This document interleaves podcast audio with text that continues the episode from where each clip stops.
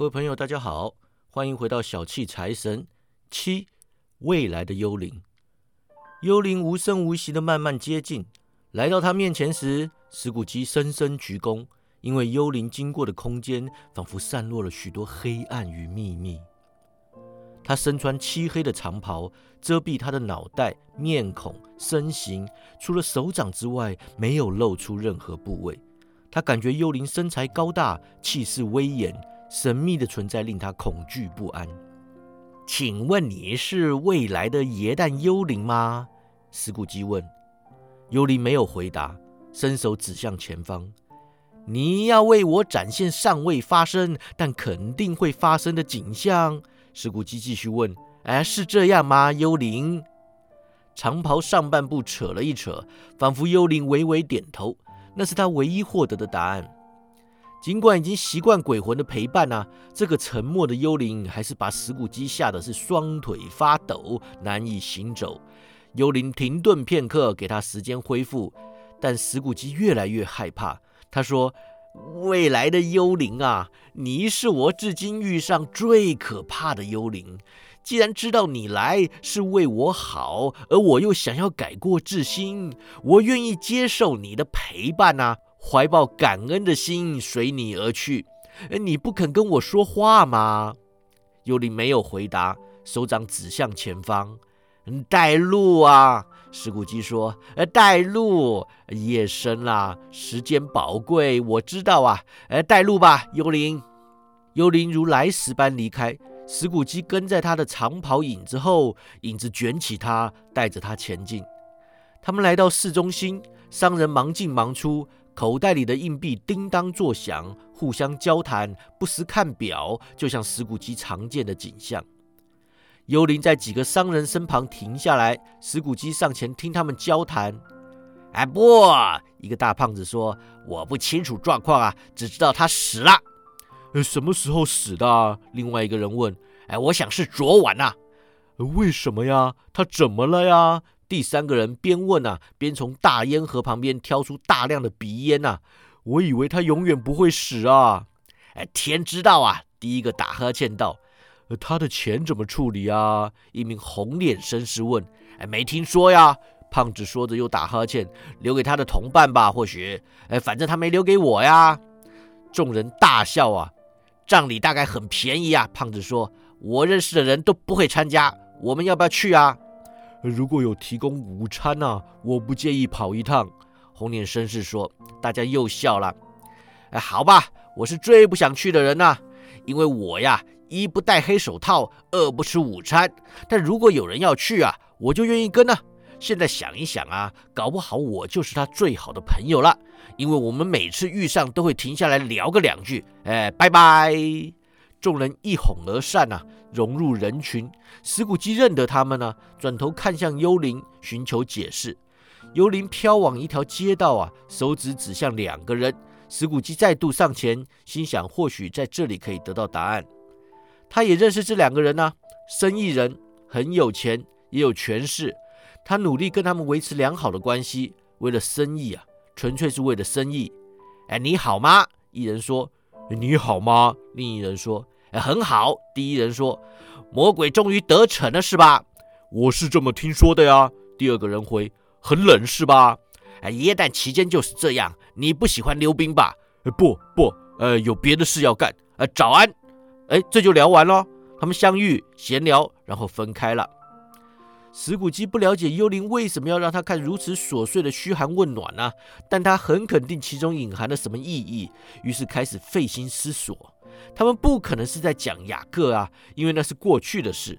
这个幽灵掌管未来嘛。他也不认为他们是在讲任何跟他有关的人。但不管他们是在讲谁啊，肯定具有令他获益的寓意。于是他决定要牢记所有听到的话、看见的事，特别是观察跟自己有关的部分。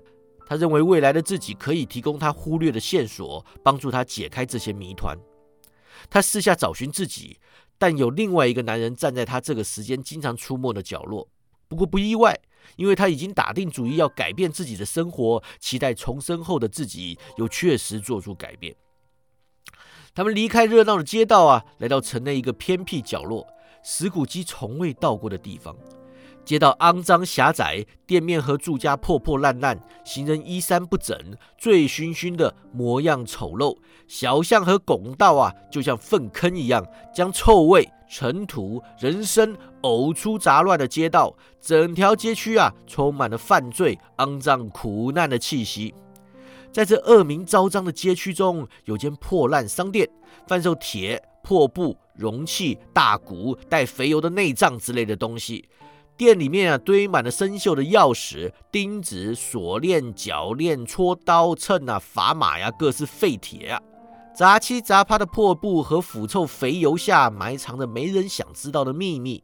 一个年近七十的老家伙呀，坐在这堆商品间炭炉旁，靠脏兮兮的门帘抵挡屋外的寒意，神色平静地享受他的烟斗。石谷鸡和幽灵来到老人面前呢，刚好赶上一个拿着一大捆东西的女人溜进店里。但他才刚进屋呢，另外一个抱着东西的女人也跟着跑了进来，身后啊还跟着一个黑衣男子。众人惊讶片刻，随即哈哈大笑。让清洁女工先，第一个进来的女人说：“哎，洗衣女工第二，殡葬业者第三呢。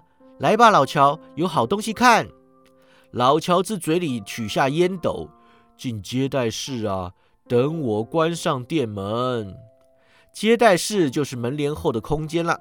老人翻动炭炉，用烟斗调整油灯里的灯芯，然后把烟斗塞回嘴里。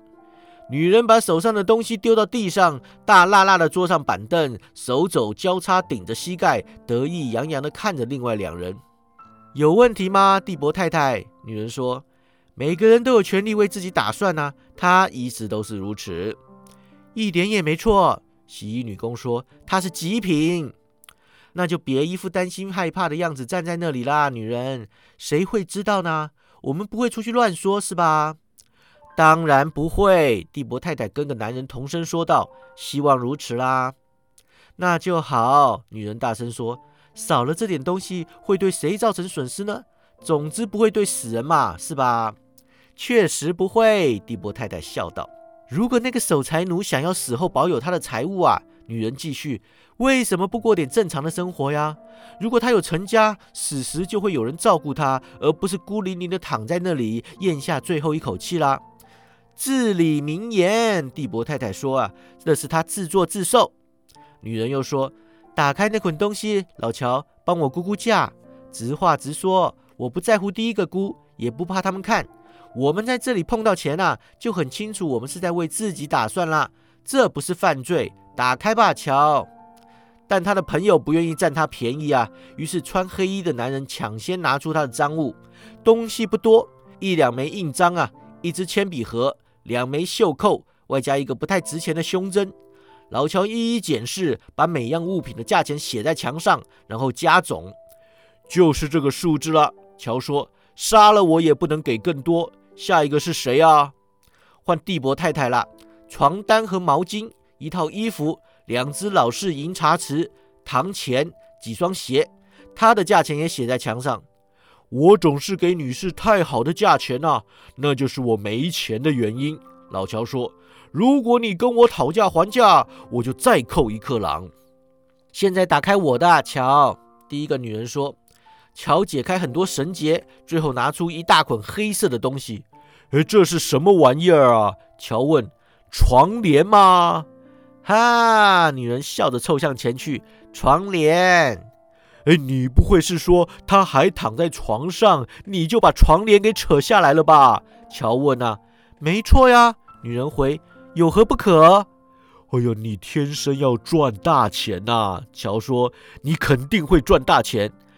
对他这种人，我绝对不会手软嘛。女人冷冷地说啊，别把油滴到毯子上。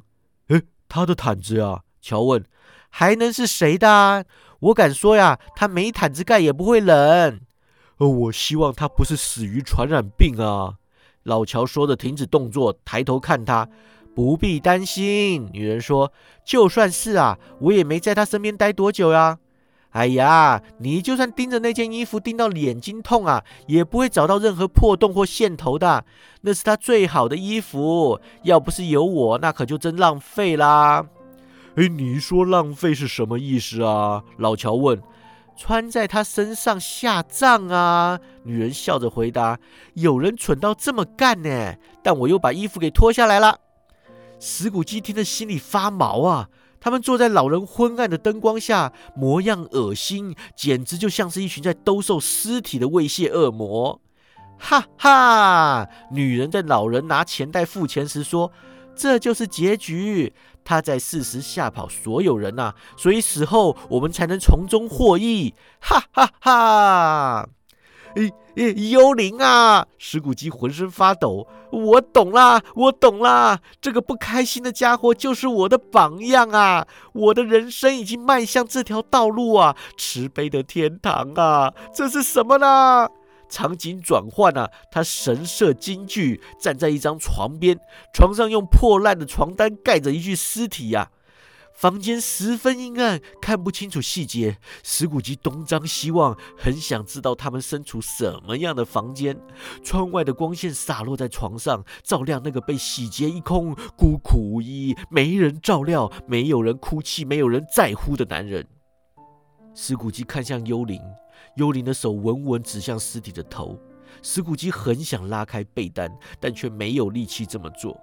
他心想：如果这人此刻复活呀，他第一个想法会是什么？贪婪、强硬、毫不退让，这些态度为他带来美好的结局。真的呀！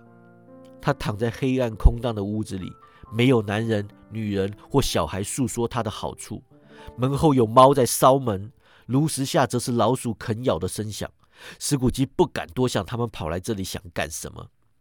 幽灵，他说：“这个地方太可怕了，我就算离开这里，也不会忘记此地的教训。